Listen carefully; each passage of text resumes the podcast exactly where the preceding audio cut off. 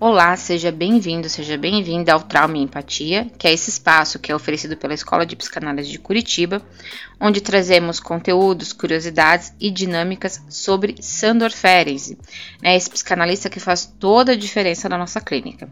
Hoje, em um episódio especial, né, estamos presentes eu, a psicanalista Karina Camacho, e o nosso querido Sandro Cavalotti para falar um pouquinho dos conceitos mais importantes desenvolvidos por Ferenczi, que é a elasticidade da técnica. Então vamos lá, para a gente conseguir entender a elasticidade da técnica, a gente precisa se atentar à regra fundamental da psicanálise, que é a associação livre. O analista só pode ser elástico se ele permitir que a associação livre do analisando aconteça. Então é fundamental para quem está no caminho psicanalítico sempre estar em consonância com a regra fundamental trazida por Freud, o criador da psicanálise, a associação livre de ideias. O que é a associação livre? A associação livre de ideias é a liberdade de o analisante trazer tudo que lhe vem à mente sem a construção prévia de um tema específico. Então é sobre abandonar a lista do que eu vou falar em sessão, mas simplesmente estar livre na sua fala. Essa forma é utilizada para que ele possa deixar os seus conteúdos fluírem sem interferências, diminuindo as resistências e as incidências do mecanismo de defesa, para quem sabe assim alguns conteúdos escaparem durante o evento discursivo da sessão. É uma técnica importante e obrigatória para o acolhimento. É pela associação livre que se constitui o vínculo terapêutico. Portanto, vamos nos acostumando e desenvolvendo manejos a partir do nosso tripé, né, estudo, supervisão e análise, né, esse lugar de ferramenta imprescindível para a clínica psicanalítica. Quem está atendendo sabe dessa importância, né? Então, um analista que viveu o seu processo em análise pessoal é, é e muito importante esse, esse percurso né, do tripé, porque eu vou ter e vou viver a experiência de associar livremente e vou lidar com aqueles meus conteúdos que escapam também.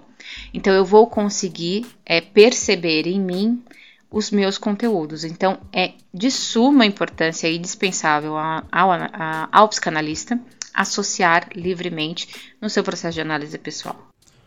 Tais conteúdos que passam são organizados pela psicanálise como parte de uma sintomatologia em intimidade com os não ditos, elementos recalcados ou reprimidos.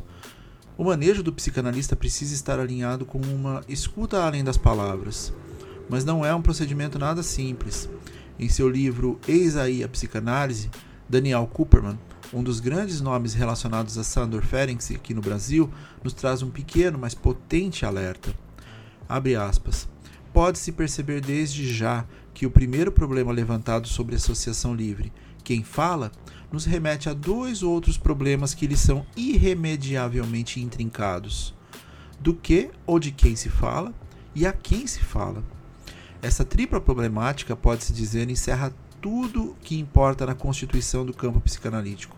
Fecha aspas. Já que percebe-se uma fala que vem do inconsciente que é endereçada a construções pessoais do analisante, a relação terapêutica permitirá o direcionamento de tais conteúdos para a imagem projetada do analista, seja na figura a qual o elemento transferencial esteja sendo direcionado. Pois o psicanalista será a representação dessa imagem a qual o analisante direcionará seus conteúdos: pais, mães, avós, tios, amigos, objetos o papel do analista se alterna de acordo com os conteúdos a serem trabalhados, permitindo o reposicionamento do sujeito frente às suas angústias. Como dissemos, parece simples, mas não é. A análise pessoal e supervisões precisam estar presentes para que possamos ser esse receptáculo ao qual o nosso analisante direcionará seus afetos. Entretanto, por tratar pacientes considerados problemáticos e até marginalizados, Ferenczi se encontrou em um dilema de acolhimento, o de que muitas vezes o setting analítico é a organização mental do analisante não permitiam que os conteúdos fluíssem de maneira que um neurótico os organiza. Para Ferenczi, entretanto, quando ele, o paciente, foi educado não sem dificuldades a obedecer à risca essa regra, Pode acontecer que a sua resistência se aposse precisamente dessa regra e que ele tente derrotar o médico com as suas próprias armas. Frente a tais dificuldades impostas pelo inconsciente, Ferenczi percebeu que a passividade da escuta muitas vezes não conseguiria encontrar os pontos de conexão com o analisante. Aquela figura sisuda, hercúlea e sem sentimentos, representada muito bem pelo conceito de psicanalista de mármore, trazido pela psicanalista Karina Camacho. Ele representa muito bem essa construção. Ferenc se encontra frente a um processo analítico que considera estagnado e começa a considerar uma nova postura frente ao analisante. Aspas, Neste caso, fui levado a abandonar o papel passivo que o psicanalista desempenha habitualmente no tratamento, quando se limita a escutar e a interpretar as associações do paciente, e ajudei o paciente a ultrapassar os pontos mortos do trabalho analítico, intervindo ativamente em seus mecanismos psíquicos. Fecha aspas. E após um, um período de experiência de acertos e erros, Ferenczi organizou um conjunto de práticas, as quais nomeou técnica ativa. Daí em diante, foi esse procedimento que resolvi designar pelo nome de técnica ativa, que por conseguinte significava uma intervenção ativa muito menos por parte do médico do que por parte do paciente, ao qual era agora imposta, além da observância, a regra fundamental, uma tarefa particular. De uma forma bem generalizada, a técnica é pautada na ideia de que a estagnação da análise decorre do definhamento das associações, tem a origem retirada, a libidinal do trabalho analítico. É, então, uh, o que o Ferenc ele vai trazer? Ele vai trazer exatamente isso de que uh, a, essa perda do interesse no processo analítico, né, esse desinvestimento da libido, trava o processo né, em nome de satisfações substitutivas e alteróticas. Férez entendia que assim o analista precisaria estar atento a possíveis conflitos inconscientes do analisante, de uma maneira que o esforço libidinal direcionado para elementos que pudessem ser impeditivos da associação livre pudesse ser redirecionados a partir de um afrouxamento da regra, no sentido de o um analisante perceber que o analista está empático com os seus conteúdos, em que o analista está atuante nos seus conteúdos, né? O que estabeleceria a relação transferencial. Inclusive, em alguns momentos, ele considera que esse reinvestimento possa vir até mais potente do que dentro de uma luta constante e direta com resistências e mecanismos de defesa, fazendo com que o analisante tome consciência do conteúdo recalcado de forma mais orientada e manifesta. Lembrando que Ferenczi foi muito próximo a Freud. Até o próprio nos lembrou sobre como as resistências muito intensas podem ser um impeditivo ao processo psicanalítico na figura das repetições.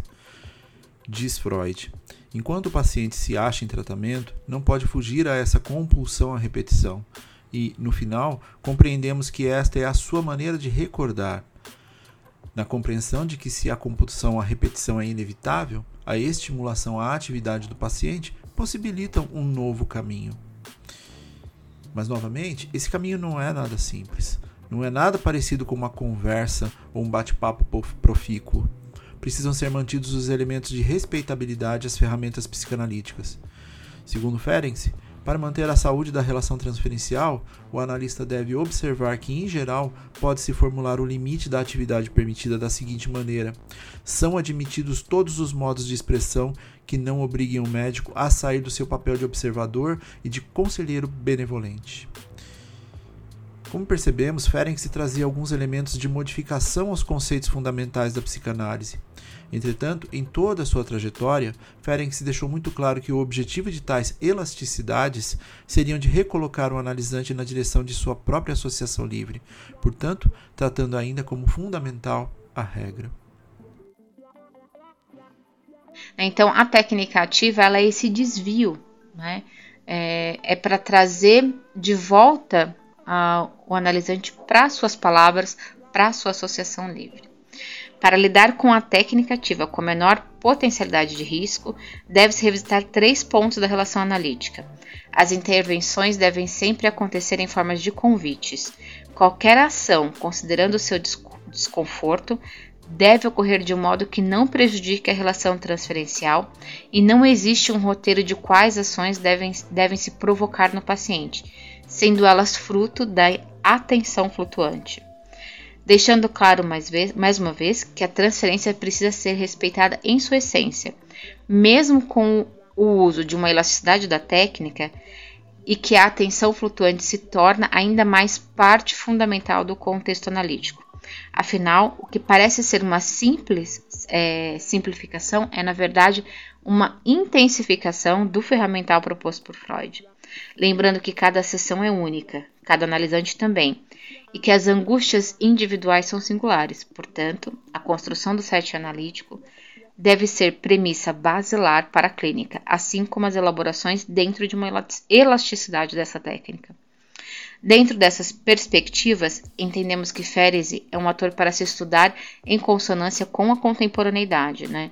Com a sua visão antecipada e empática, o manejo proposto por Ferese é de intensa paridade com o momento da atualidade com os excessos na relação com o tempo, as angústias geradas pela desconexão, às construções imaginárias acerca de autoimagens, aos conceitos de não lugar das frustrações, das dependências e das comparações.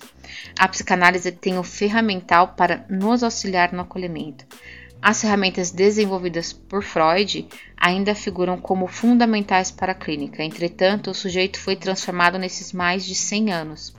Há novas formas de sofrimento que solicitam um setting analítico mais amplo, ágil e que perpasse trocas de empatias com conexões e reconexões, que façam sentido para o sujeito de agora.